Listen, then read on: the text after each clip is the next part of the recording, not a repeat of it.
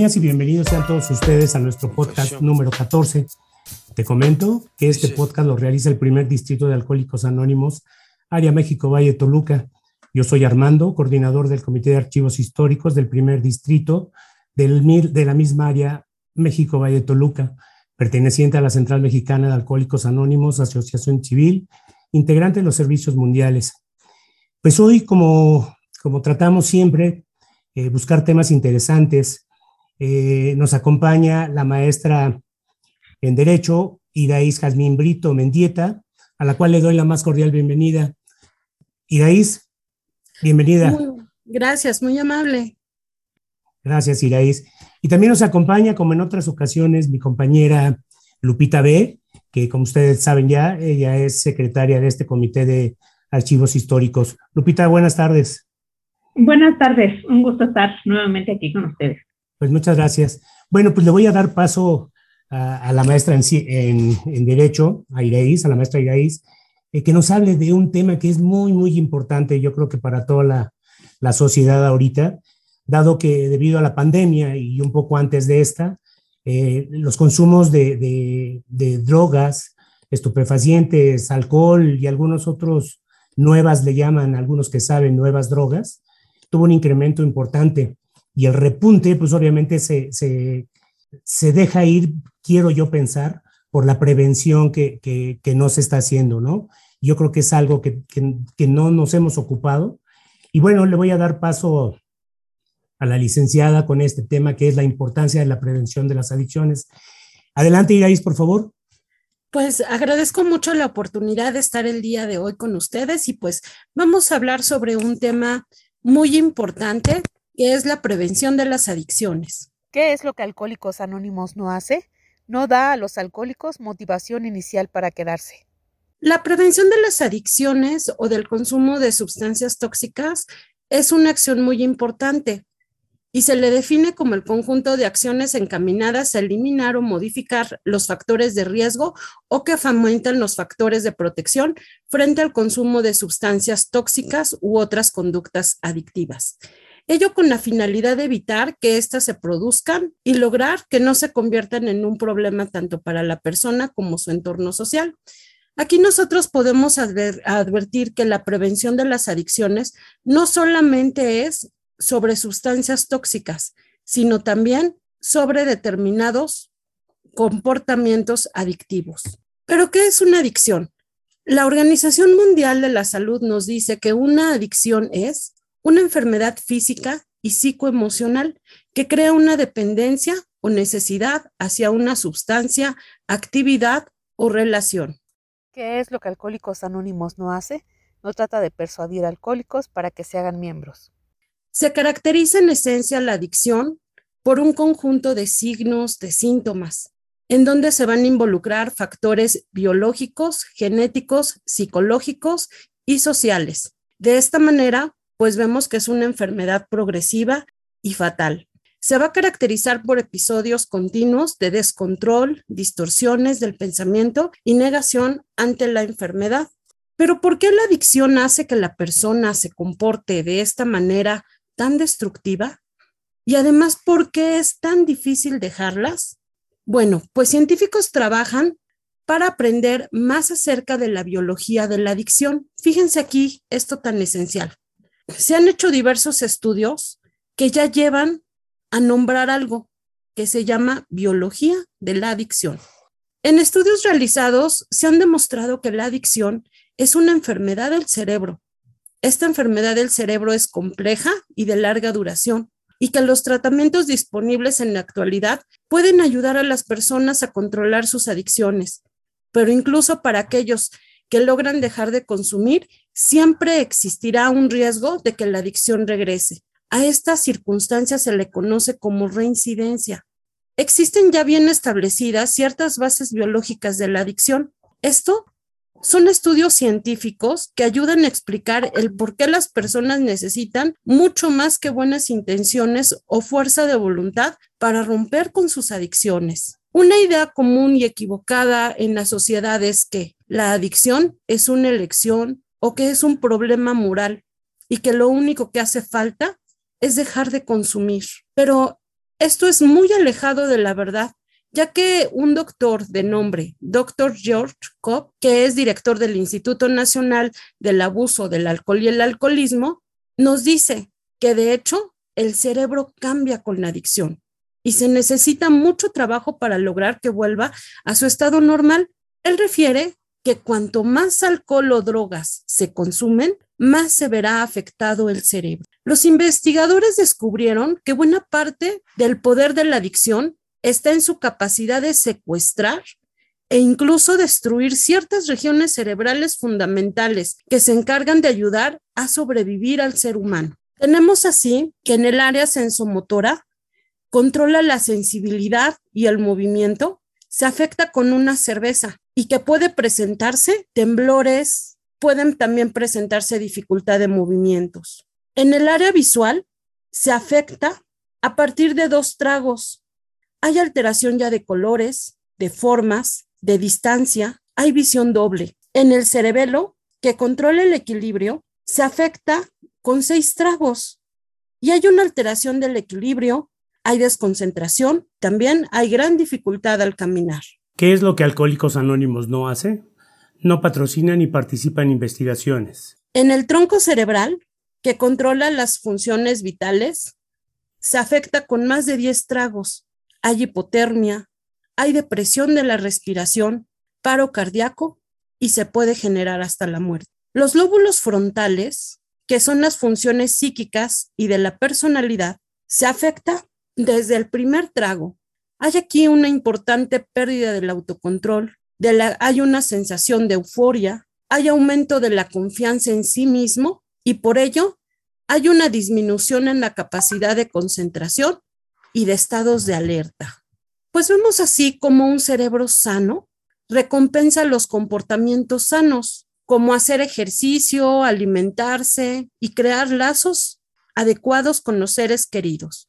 Para ello, encienden circuitos cerebrales que hacen que las personas sientan y se sienten maravillosamente bien, lo que motiva a repetir estos comportamientos positivos. Cuando el cerebro o cuando usted se siente en peligro, un, un cerebro sano va a impulsar al cuerpo a reaccionar rápidamente con el miedo o una alarma. Y de este modo, pues la persona se alejará de las fuentes perjudiciales. Si la persona se siente tentado por algo cuestionable, que no le da la sensación de seguridad o confianza, las regiones frontales del cerebro le van a ayudar a decidir si las consecuencias de estos actos valen o no la pena.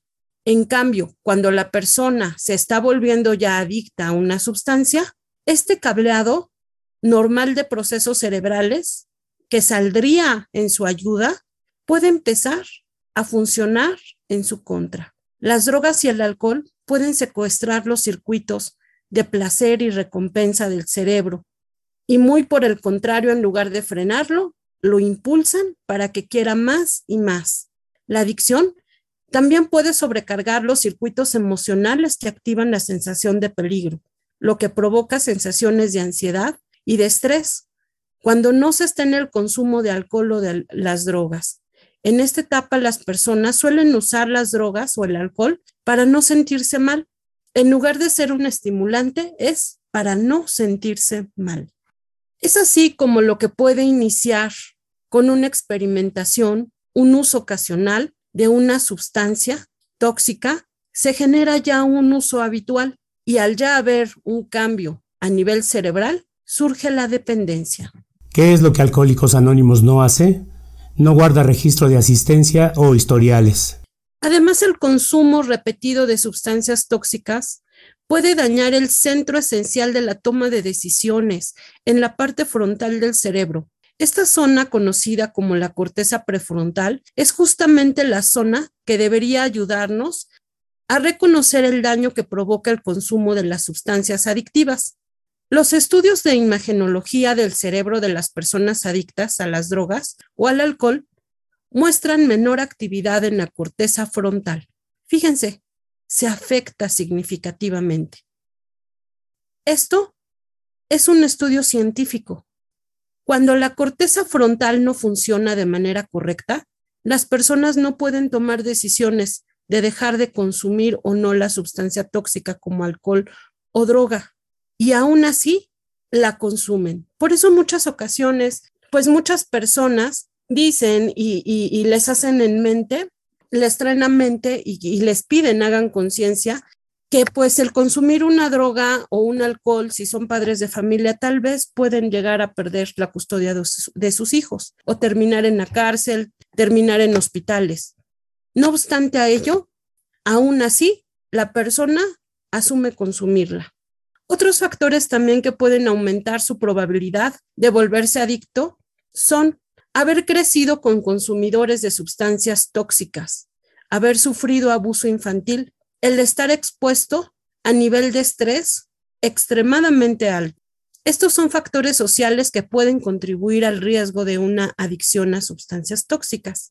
Dice Cobb, y en lo que respecta al consumo de drogas y alcohol en menores de edad, cuanto antes comience, mayores serán sus probabilidades de tener un trastorno de abuso del alcohol o una adicción más adelante en la vida. ¿Qué es lo que Alcohólicos Anónimos no hace? no está afiliado ni a consejos ni a asistencias sociales. ¿Ello por qué es? Recordemos que los adolescentes son especialmente vulnerables a una posible adicción porque su cerebro aún no se ha desarrollado del todo. En particular, ciertas regiones frontales que ayudan a controlar los impulsos y evaluar el riesgo aún no se han formado. Los circuitos del placer en los cerebros de los adolescentes también operan a mayor velocidad lo que hace que el consumo de alcohol y drogas resulte incluso más gratificante y por tanto más tentador o llamativo. Aquí es importante pensar y decirnos, si la ciencia ya lo ha probado, ¿por qué insistir en probarlo nosotros mismos y en experimentarlo en su consumo? Un nuevo estudio a nivel nacional para aprender más sobre cómo los cerebros de los adolescentes se ven alterados por el alcohol, el tabaco, la marihuana y otras drogas, se está realizando. Los investigadores utilizan tomografías cerebrales y otras herramientas para evaluar a más de 10.000 jóvenes en un periodo de 10 años. El estudio hará un seguimiento de las relaciones entre el consumo de sustancias y los cambios cerebrales, los logros académicos, el coeficiente intelectual, habilidades de razonamiento, la salud mental a lo largo del tiempo. Con la experiencia, ¿qué creemos que los científicos encontrarán? ¿Cómo actúa una adicción? La adicción es una enfermedad crónica y recurrente que se caracteriza por la búsqueda y el consumo compulsivo de sustancias tóxicas, a pesar de sus sustancias nocivas. Se considera una enfermedad que afecta al cerebro porque, ya lo mencionamos, modifica su estructura y su funcionamiento, afectando así al sistema de gratificación. De ahí tan trascendental papel tiene lo que es la dopamina. La dopamina por lo general es una respuesta que comparte el consumo de otras drogas o del abuso del mismo. No es la única razón, pero sí lleva o tiene mucho que ver en esto. Recientes investigaciones nos dicen que hay una respuesta en los circuitos dopaminérgicos y que está asociado esto en el, en el afianzamiento de conductas por condicionamiento operante. ¿Qué quiere decir esto? La dopamina es un neurotransmisión, un neurotransmisor que tiene gran relevancia en nuestro cerebro, ya que tiene varias funciones en los seres humanos y en los animales. Entre algunas de sus funciones más notables va a estar el movimiento, la memoria, los sistemas de recompensa, el comportamiento y la cognición, la atención, la inhibición, la producción de prolactina, el sueño, el humor, el aprendizaje. Tanto el exceso como la deficiencia de esta sustancia química vital son la causa de varias enfermedades. Dos enfermedades ya se ha establecido, el Parkinson, la drogadicción, son algunos ejemplos de ellos. Es decir, se asocian a niveles anormales de dopamina. La dopamina es una sustancia química que medía el placer en el cerebro. Su secreción se da durante situaciones agradables y le estimula a uno a buscar aquella actividad u ocupación agradable. Esto significa que comida, el sexo y varias drogas en las que se puede abusar son también estimulantes de la secreción de la dopamina en el cerebro, en determinadas áreas tales como ciertos núcleos cerebrales y la corteza prefrontal. ¿Qué es lo que Alcohólicos Anónimos no hace? No vigila ni trata de controlar a sus miembros.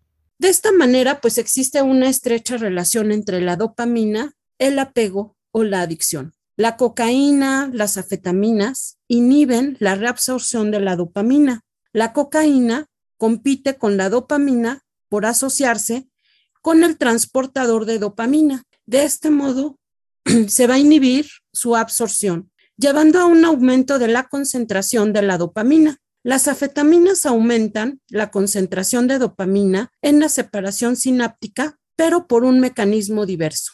Las afetaminas son similares en estructura a la dopamina y así pueden entrar en la neurona a través de transportadores de la dopamina. Pues de esta manera nosotros vemos que el resultado es el aumento de la presencia de la dopamina y que llevan a un placer. Por ende, la adicción se acrecenta. De este modo vemos que la dopamina tiene cierta injerencia en la cognición, memoria y estados de conciencia. Es así como actúa una adicción.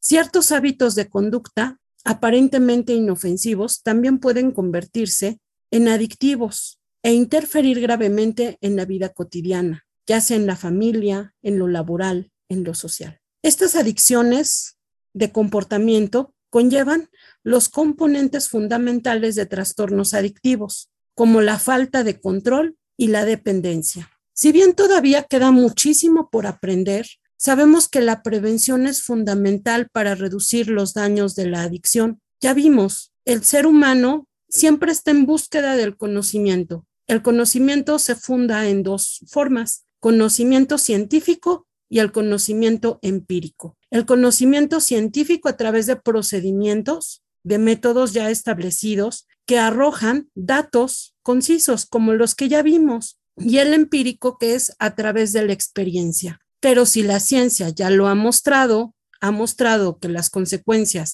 del consumo de sustancias tóxicas como el alcohol, el tabaco, drogas, genera daños cerebrales, ¿por qué queremos experimentarlo? ¿Por qué queremos conocer las consecuencias a través del conocimiento empírico? Es decir, la experimentación, la vivencia directa de estas sustancias. Recordemos que la niñez y la adolescencia son momentos en que los padres pueden involucrarse y enseñarles a sus hijos estilos de vida y actividades saludables que puedan protegerlos contra el consumo de drogas o sustancias tóxicas. Para tratar la adicción, los científicos han identificado varios medicamentos y terapias conductuales, en especial cuando se usan de manera combinada, pueden ayudar a que las personas dejen de consumir sustancias específicas y prevenir lo que es la reincidencia. Lamentablemente en la actualidad no hay ningún medicamento para tratar las adicciones a estimulantes como la cocaína o la metafetamina, pero las terapias conductuales pueden ayudar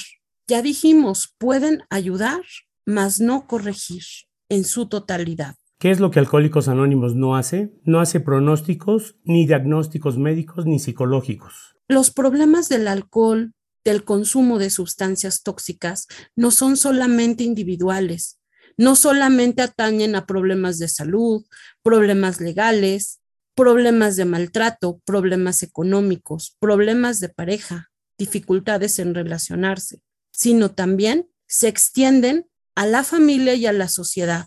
Se generan accidentes de tránsito, mortalidad amplia en la sociedad, costos de tratamientos y rehabilitación, costos laborales, debilitamiento del tejido social, violencias, vandalismos, tantas cosas que se generan. Pero ¿cómo podemos prevenirlas? Ya vimos que es importante prevenir. ¿Por qué? Porque una vez que la sustancia tóxica llega a tu cuerpo, difícilmente puedes controlarla. Entonces, pues hay que evitar que llegue. La prevención de adicciones es un conjunto de actuaciones frente al consumo de sustancias tóxicas u otras conductas adictivas. Aquí pues debemos de fomentar factores de protección y también debemos de buscar eliminar o modificar los factores de riesgo. ¿Qué es lo que Alcohólicos Anónimos no hace?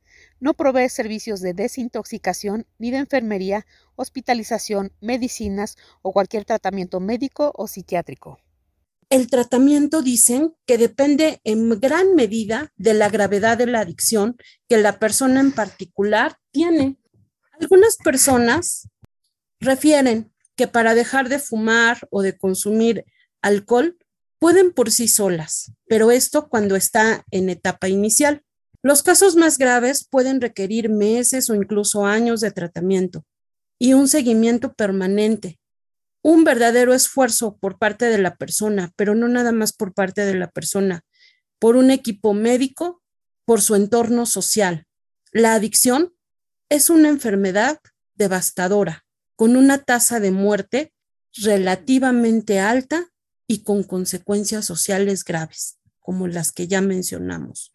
Estamos explorando diversas estrategias para que las personas finalmente tengan más opciones de tratamiento, lo que va a aumentar sus posibilidades de éxito cuando intenten dejar de consumir las sustancias tóxicas. Pero aún la solución no está dada de manera completa o permanente. Es así como las adicciones, pues para solucionar este problema tan grande y para prevenirlo, habremos de bajar al corazón del conflicto. De esta manera, tenemos que buscar, eliminar o modificar los factores de riesgo y de fomentar factores de protección. Estos van a estar vinculados a la persona. Los factores de riesgo, ¿cuáles van a ser los que en esencia puede haber en una persona? Los vinculados estrechamente o directamente a la persona está la edad, la baja asertividad, la falta de conformidad con las normas sociales, la elevada necesidad de una aprobación social, la dificultad para el manejo del tiempo libre, el fracaso escolar o el laboral, la falta de habilidades para tomar decisiones o resolver problemas, las expectativas positivas respecto de las consecuencias del consumo, la baja autoestima, la elevada búsqueda de sensaciones, escasa tolerancia a la frustración, rebeldía, falta de alternativas de ocio saludable, la falta de habilidades sociales, la falta de conocimiento sobre las drogas o sustancias tóxicas, una actitud favorable hacia las drogas o sustancias tóxicas. Vinculados al medio ambiente tenemos ciertos factores de riesgo y esto se clasifica por estudiosos como factores microsociales, es decir, de los grupos sociales más cercanos. En ello está el ambiente familiar, cuando hay una baja cohesión familiar o unión familiar, cuando hay un clima afectivo inadecuado en la familia, cuando el estilo educativo de la familia no está siendo el propicio, porque hay un exceso o defecto de disciplina, por la tolerancia familiar al consumo, es decir, en la familia se consume, se permite o hasta se comparte. En el ambiente escolar, pues puede haber una falta de integración ante discriminaciones, ante sesgos sociales. La tolerancia al consumo de drogas o de sustancias tóxicas en el medio escolar también puede ser un factor de riesgo. ¿Qué es lo que Alcohólicos Anónimos no hace? No ofrece servicios religiosos ni organiza ni patrocina retiros. En los grupos de iguales, es decir, entre grupos de amigos, pues la relación con amigos consumidores puede favorecer la presión del grupo hacia el consumo, es decir, que podemos solamente pertenecer a un grupo si compartimos con ellos las normas grupales, actitudes y valores propios del grupo. Hay grupos de consumo. El consumo de drogas o sustancias tóxicas como alternativa exclusiva de ocio. Es decir, aquí pues es la forma de divertirnos. Los factores macrosociales culturales de la sociedad en general, es decir, la disponibilidad y fácil acceso a las drogas o sustancias tóxicas como alcohol, tabaquismo, entre otras. La tolerancia social hacia el consumo de determinadas sustancias, es decir, los entornos pues favorecen y hasta ponen núcleos de convivencia y de libre consumo. La falta de recursos, difusión o facilidades para el empleo sustentable de ocio saludable, la publicidad de drogas legales que enganchan con valores asociados a necesidades básicas de la persona. Es decir, la publicidad tiene también mucho que ver.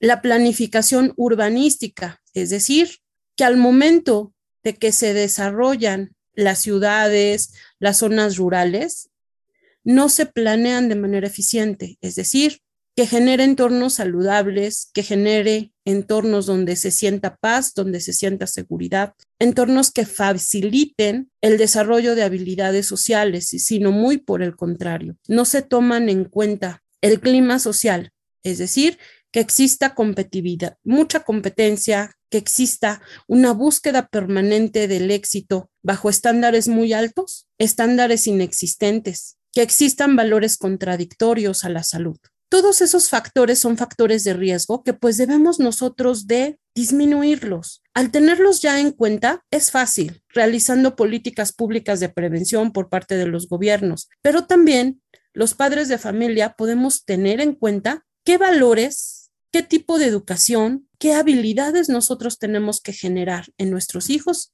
y en nosotros mismos para poder disminuir o abordar estos factores de riesgo. Y así, sociedad, Estado, familias, organizaciones civiles, podemos nosotros empezar a realizar factores de protección efectivos. ¿Qué es lo que Alcohólicos Anónimos no hace? No participa en la educación acerca del alcohol. El establecimiento y manutención del autosistema es importante, es decir, debemos de dar oportunidades para enfrentar problemas con responsabilidad. Debemos de generar destrezas cognitivas, emocionales y sociales. Debemos también de reducir el impacto de los riesgos que ya vimos, es decir, darles el significado, por qué son peligrosas o por qué son riesgos. La gradual exposición, es decir, no tenerlos en el anonimato, sino esos factores existen y no tenemos que negarlos. La finalidad de prevenir es evitar que se produzca el consumo o una conducta adictiva. Retrasar la edad de inicio, porque ya dijimos que es fundamental. Si el consumo de las sustancias tóxicas se da en infancia y en adolescencia, son factores exponenciales a la adicción de las mismas. Debemos evitar que se convierta en un problema para la persona. ¿Por qué? Porque recordemos que también será un problema para el entorno social.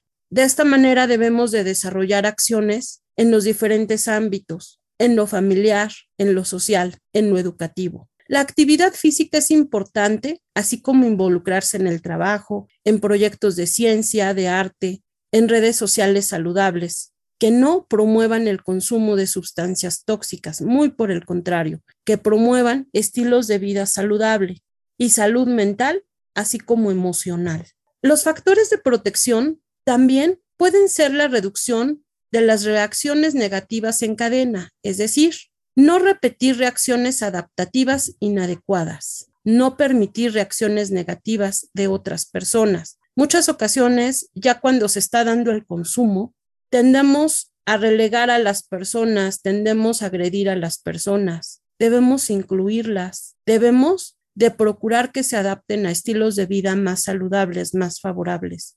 Otro factor de protección es la apertura de oportunidades. Debemos de generar en nuestra persona, cuando no las tenemos, debemos de generar en los demás habilidades para una inserción social exitosa. Es decir, debemos de implementar resiliencia, empatía, autoestima, comunicaciones favorables, medios diversos de solucionar conflictos. Debemos de ampliar contextos de experiencia positiva en lugar de compartir experiencias negativas, debemos de compartir experiencias exitosas y debemos de realizar espacios sociales estructurales, estructurados de tal manera que favorezcan la salud personal y la salud social. ¿Qué es lo que Alcohólicos Anónimos no hace? No proporciona servicios de vivienda, alimentación, ropa, dinero, trabajo, ni demás servicios de asistencia social. De esta manera, pues es importante prevenir en la familia. La familia, recordemos que es un espacio de socialización primordial y primaria. Ocupa un lugar destacado para la adquisición de creencias, actitudes, normas sociales, valores, a partir de los cuales la persona va a desarrollar una u otra conducta. Este debe de ser saludable, debe de ser favorable. Enseñar cómo reducir los factores de riesgo y fomentar factores de protección en el seno de la familia, es decir, que padres y madres aprendan habilidades de interacción familiar, a fijarse expectativas claras y no sobre expectativas, a supervisar la conducta de sus hijos, a establecer límites de manera oportuna, pues va a ayudar en gran medida.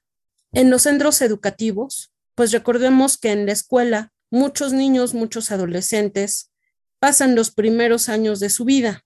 Es un lugar en donde se va creciendo, tanto en lo individual como en lo social, y se adquieren conocimientos y habilidades básicas para el desarrollo.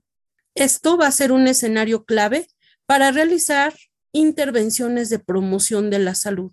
Por ello, los padres, la familia, debemos de ser un factor que ayude a las escuelas, no que limite a las escuelas. Existe una metodología muy favorable que se llaman los 12 pasos de alcohólicos anónimos. Recordemos lo siguiente. Admitimos o aceptamos que éramos impotentes frente al alcohol, que nuestras vidas se habían vuelto ingobernables. El segundo, llegamos a creer que un poder supremo a nosotros mismos podría devolvernos el sano juicio. Tercero, decidimos poner nuestras voluntades y nuestras vidas al cuidado de Dios, como nosotros lo concebimos, Cuatro, sin miedo, hicimos un minucioso inventario moral de nosotros mismos. Quinto, admitimos ante Dios, ante nosotros mismos y ante otro ser humano la naturaleza exacta de nuestros defectos. ¿Qué es lo que Alcohólicos Anónimos no hace? No ofrece servicios de consulta doméstica o profesional. Seis, estuvimos enteramente dispuestos a dejar que Dios nos liberase de todos estos defectos de carácter. Siete, humildemente le pedimos que nos liberase de nuestros defectos. Ocho, hicimos una lista de todas aquellas personas a quienes habíamos ofendido y estuvimos dispuestos a reparar el daño que les causamos. Nueve, reparamos directamente a cuantos nos fue posible el daño causado, excepto cuando el hacerlo implica un perjuicio para ello o para otros. Décimo, continuamos haciendo nuestro inventario personal y cuando nos equivocamos, lo admitiremos inmediatamente. Onceavo, buscamos a través de la oración y la meditación mejorar nuestro contacto consciente con Dios como nosotros lo concebimos, pidiéndole solamente que nos dejase conocer su voluntad para con nosotros y nos diese la fortaleza de cumplirla. Doceavo. Habiendo obtenido un despertar espiritual como resultado de estos pasos, tratamos de llevar este mensaje a los alcohólicos y de practicar estos principios en todos nuestros asuntos. Recordemos, el desarrollo de la espiritualidad previene y cura cuando ya se ha caído en una adicción. Estudiosos científicos en las diversas ramas hacen su abordaje respecto de qué es la espiritualidad. Y saben, un gran teólogo dijo, Dios es amor, principio y fundamento. Aquel que te creó te ayudará contigo. Y un científico que hoy en nuestros días se considera como uno de los grandes humanistas, llegó a esta conclusión. Cuando propuse la teoría de la relatividad, muy pocos me entendieron y lo que te revelaré ahora para que lo transmitas a la humanidad, también chocará con la incomprensión del mundo. Hay una fuerza extremadamente poderosa para la que hasta ahora la ciencia no ha encontrado una explicación formal. Es una fuerza que incluye y gobierna a todas las otras y que incluso está detrás de cualquier fenómeno que opera en el universo. Esta fuerza es el amor. Cuando los científicos buscaban una teoría del universo, olvidaron la más invisible y poderosa de las fuerzas. El amor es luz, el amor es gravedad, porque hace que unas personas se sientan atraídas por las otras. El amor es potencia, porque multiplica lo mejor que tenemos y permite que la humanidad no se extinga en su ciego egoísmo. El amor revela y desvela. Por amor se vive y se muere. El amor es Dios y Dios es amor. Para dar visibilidad al amor he hecho una simple sustitución de mi ecuación más célebre. Si en lugar de E menos MC2 aceptamos que la energía para sanar al mundo puede obtenerse a través del amor multiplicado por la velocidad de la luz al cuadrado, llegaremos a la conclusión de que el amor es la fuerza más poderosa que existe. Si queremos que nuestra especie sobreviva, el amor es la única y la última respuesta. Quizá aún no estemos preparados para fabricar una bomba de amor, un artefacto lo bastante potente para destruir todo el odio y el egoísmo y la avaricia que asolan el planeta. Sin embargo, cada individuo lleva en su interior un generador de amor cuya energía espera ser liberada. Cuando aprendamos a dar y recibir esta energía universal, querida Lieser, comprobaremos que el amor todo lo vence, todo lo trasciende y todo lo puede. ¿Qué es lo que Alcohólicos Anónimos no hace? No acepta dinero por sus servicios ni contribuciones de fuentes no alcohólicas. Lamento no haberte sabido expresar lo que alberga mi corazón, que ha latido silenciosamente por ti toda mi vida. Tal vez sea demasiado tarde para pedir perdón, pero como el tiempo es relativo, necesito decirte que te quiero y que gracias a ti he llegado a la última respuesta. Albert Einstein, el amor es más que un sentimiento, es una forma de vida. ¿Cuál es tu ecuación del amor? Recuerda, el consumir sustancias tóxicas limita o altera tu estado de conciencia. Vivir consciente te permite ver y disfrutar las maravillas que tiene la vida y estar en plenitud. Recuerda, ten presente, si te pierdes en el alcohol u otras sustancias, te pierdes de las maravillas de la vida. Iraís, muchas gracias, muy, muy buen tema. De verdad que mi ecuación es, las quiero mucho. Con, con eso me quedo el día de hoy. Las dos las quiero mucho. Bueno, entramos a esta parte de, de preguntas. Lupita. Hola, hola, maestra. Pues eh, muy, muy interesante su tema, la verdad me agradó bastante y pues se me vienen varias dudas así a la mente, porque si bien es cierto que el entorno familiar es, el, es muy importante, ¿no? Donde se desarrolla el individuo, es pues la manera, son las bases de cómo va, va a vivir, ¿no? Entonces, eh, si bien dijiste que el origen de las adicciones son biológicos, genéticos, psicológicos y sociales, y bien, pues no podemos hacer, yo creo que mucho de, de prevención por lo biológico y lo genético, mucho sí podemos hacer por lo psicológico y lo social, ¿no?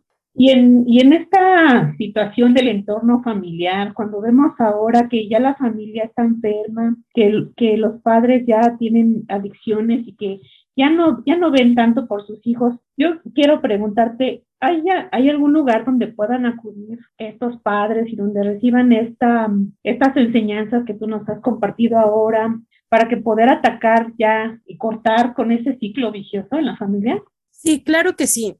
Hay diversas instituciones que viendo nosotros que pues la mayoría de las conductas antisociales, que la mayoría de las conductas de riesgo lo es por que existen ciertas desatenciones hacia niñas, hacia niños, hacia adolescentes, pues hemos hecho diversas eh, políticas públicas y adoptado determinadas metodologías. Una de ellas fue lo que es eh, escuela para padres, otra metodología lo es eh, crianza positiva en niñas, niños y adolescentes. Y lo trabajamos de manera conjunta a diversas instituciones. Una es la Preceptoría Juvenil Regional de Reinserción Social de Toluca como manera preventiva. También lo es eh, la Procuraduría de la Protección de los Derechos de Niñas, Niños y Adolescentes. El DIF también hay un programa que se llama eh, Integración Familiar. Y pues nosotros no nada más realizamos el abordaje eh, con pláticas, sino también ya si en un momento determinado vemos que hay una afectación personal, pues procuramos dar terapias personales y familiares, realizando un diagnóstico a las situaciones muy particulares. Entonces, estas son las instancias que eh, hemos procurado y hemos decidido trabajar así son nuestros servicios eh, para lo que es el caso de la preceptoría juvenil, totalmente gratuitos. Para el caso de las procuradurías, en el caso de la de Toluca es totalmente gratuito. pero para el caso de los em, de ciertos DIFs, a veces sí se pide cierta cuota de recuperación en la atención psicológica de integración familiar. Entonces, si vemos, pues hay, ah, está accesible para todos los bolsillos. Para quien no tiene, hay ciertas instituciones. Para quien puede pagar cuotas de recuperación, existen otras instituciones. Muy bien. Entonces, tendrían que acercarse, agendar una cita, hablar por teléfono, ¿cómo es la manera en que, que nos podemos acercar? Claro que sí. Tanto la Procuraduría de Protección como la Preceptoría Juvenil de Toluca. Para el caso de la Preceptoría Juvenil de Toluca tenemos una página de Facebook. Ahí pueden llamarnos, pueden agendar diversas pláticas. Tenemos eh, una temática muy diversa, muy variada para el abordaje preventivo. Es decir, en la preceptoría, en la materia de prevención en Toluca, nos hemos estado basando más en la psicología positiva, ¿Por qué? Porque los adolescentes cuestionan y no permiten una prohibición. Luego entonces, pues mejor programamos para lo positivo. Uno de los 12 pasos eh, de, de Alcohólicos Anónimos dice, realizar un inventario de las cuestiones negativas, nosotros lo complementaríamos. Realiza un inventario de las acciones y de las cualidades positivas y focalízate en ello. Y de esa manera nosotros nos focalizamos con los adolescentes. Vemos cuáles son las actividades positivas que podemos infundir en ellos. ¿Qué es lo que Alcohólicos Anónimos no hace? No suministra cartas de recomendación a las juntas de libertad condicional, abogados, funcionarios de los tribunales. Ok, muchas gracias. Mira, este a ver si no me meto en camisa de once varas, decían por ahí, ¿no? Fíjate que a mí me destapó tres preguntas. La primera, te las voy a decir las tres de una vez, ¿no? Ya muchísimas veces una conlleva a la otra. Y dice que tú, tú fuiste muy enfática al decir que por qué experimentar, por qué el joven busca experimentar esto, ¿no? A mí me gustaría que a mí me dijeras, en viejos términos de mi abuelita, decía que nadie experimenta en cabeza ajena, ¿no? Y yo como joven, tú como joven y, Lupita como joven, alguna ocasión lo, dijimos, ¿no? Porque esa es parte, según nosotros, de lo que nos regala la vida para poder equivocarnos y hacer las cosas bien. Pero en esta parte de, de las adicciones, de verdad es bien importante no experimentarlo en cabeza propia. ¿Por qué? ¿Por qué? Los jóvenes no los pueden entender todavía. Esa es una. La segunda el establecimiento de límites que decías por ahí. También nosotros como padres, y me, me uno a ellos, hemos cometido ese error en decir, le voy a dar a mi hijo todo aquello que yo no tuve y le voy a propiciar a mi hijo todo aquello que yo pasé. Digo, perdón, todo aquello que yo, que yo pude haber pasado y que no debía haber este, sufrido. Y hemos caído en un serio problema por ahí, que este, muchísimas veces esos, esa falta de establecer límites se ha vuelto en un verdadero libertinaje para, para ambos, ¿no? Para los hijos y para los padres. Y la tercera, esta parte que hablabas de prevención en las escuelas sin limitaciones. Se habla también, y desde hace mucho tiempo, que en la escuela ibas a educarte. Y después los mismos este, educandos dijeron, no, no, aquí vienen a aprender y tú los educas porque tú eres el padre. Entonces, la corresponsabilidad de, los dos, porque sí, esta parte de, que el educando tiene mucho tiempo este, en la escuela, eh, como que ha dejado, ha dejado límites propiamente no establecidos en, la, en lo que el, el padre le corresponde o al maestro le corresponde, y sin embargo los dos se culpan el que no ha enseñado uno a otro. Entonces, ¿cuál sería para ti esta parte de prevención sin limitación en las escuelas? Ok. Bueno, desafortunadamente aquí existió algo muy importante y trascendental en la historia de la educación. Referían que pues la educación se tenía, tenía que ser en casa. La educación en, en hábitos, la educación en valores, eso le corresponde a los padres. Las habilidades sociales y lo que es la educación en ciencia, tecnología, ciertas artes, la cultural correspondía a la escuela. Esto fue un factor muy grave. ¿Por qué? Porque desafortunadamente no todas las familias tienen bien afianzados valores, hábitos y costumbres saludables. Luego entonces, la educación es un medio de afianzamiento o de conocimiento inicial. Es decir, si ya los, si ya tienes hábitos, tienes ciertos valores, si tienes ciertas habilidades, la escuela es un factor reafirmante que te viene a consolidar el conocimiento. Pero ¿qué pasa para aquellos que sí tienen valores, pero que no son los ideales o los idóneos que te van a potencializar como ser humano? O no tienen bien definidos ciertos hábitos proactivos o positivos en tu vida.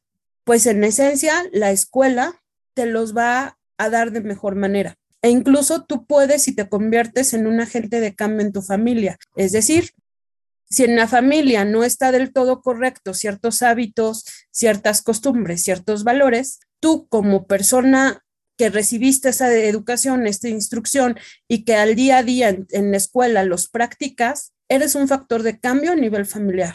Luego entonces la educación tiene que volver a ser responsable de hábitos, costumbres, valores favorables a la persona, favorables a las sociedades, favorables a construir un Estado nacionalista, no individualista.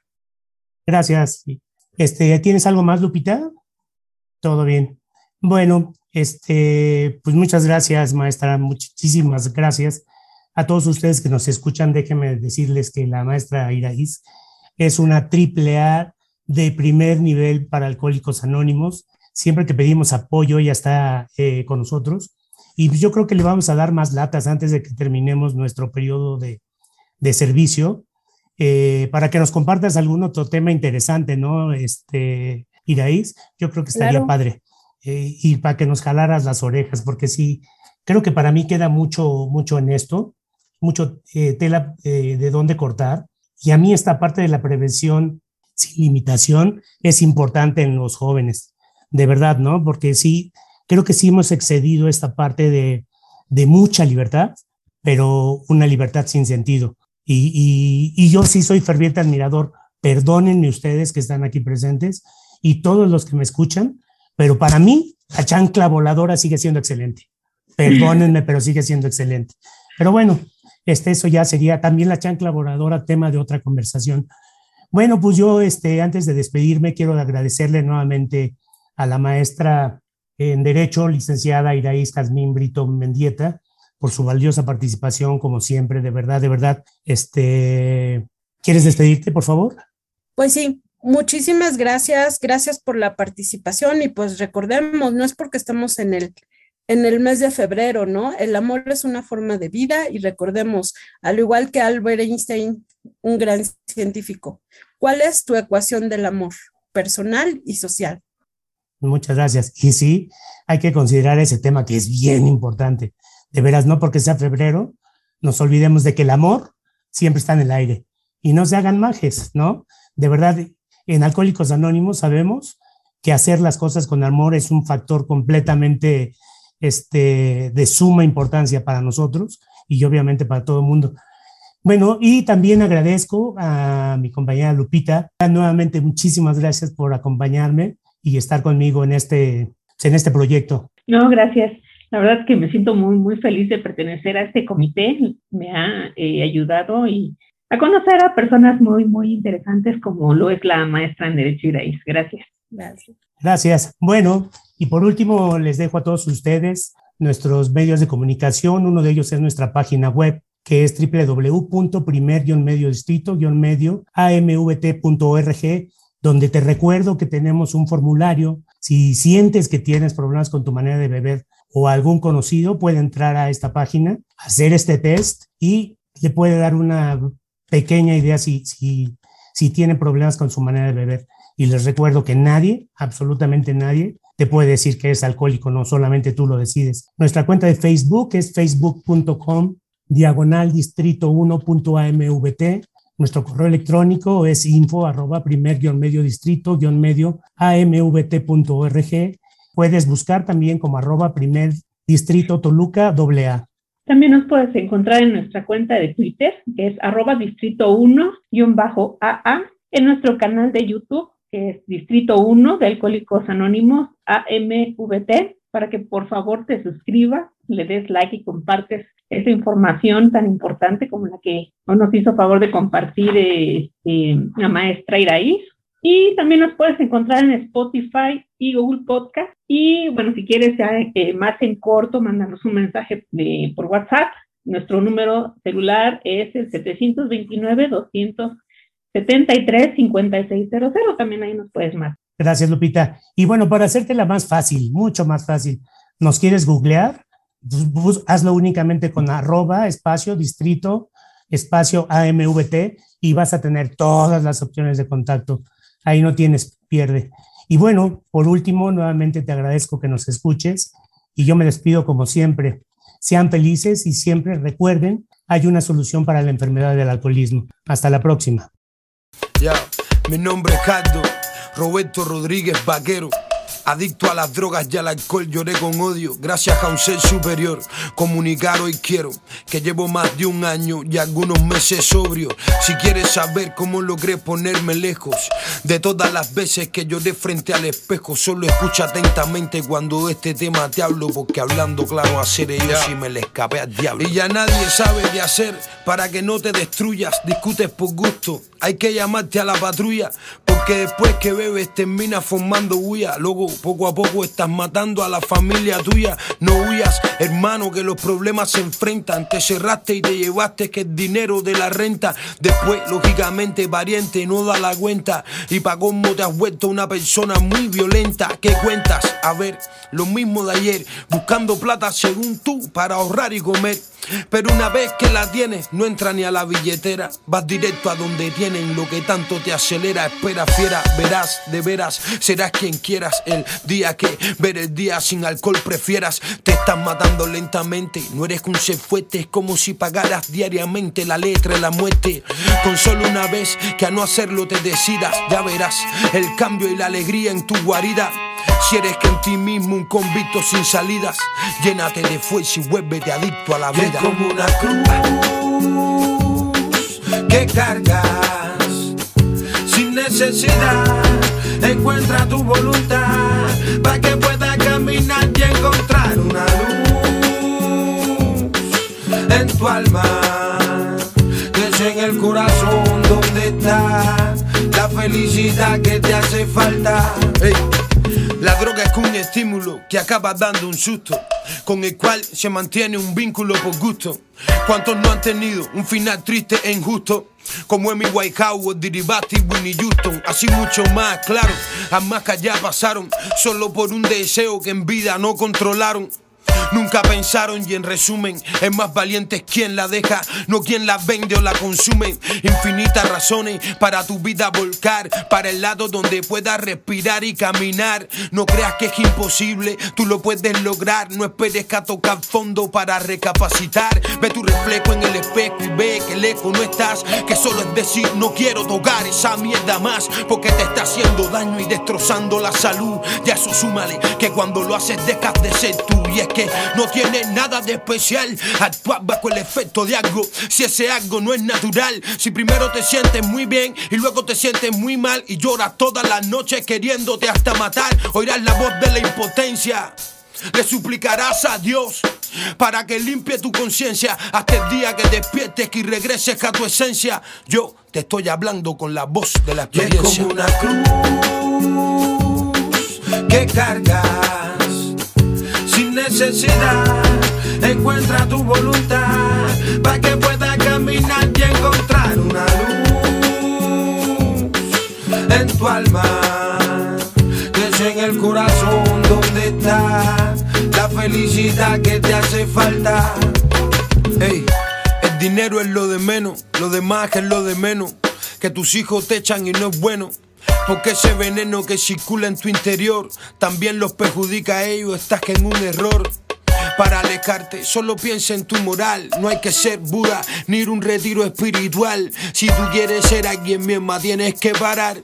Porque tarde o temprano lo tendrás que lamentar. La vida sí es como un velorio donde tú velas tus sueños y todo es muy contradictorio. Sientes que nadie te entiende, a nadie le haces caso y te vuelves a dar un pase en vez de dar otro paso.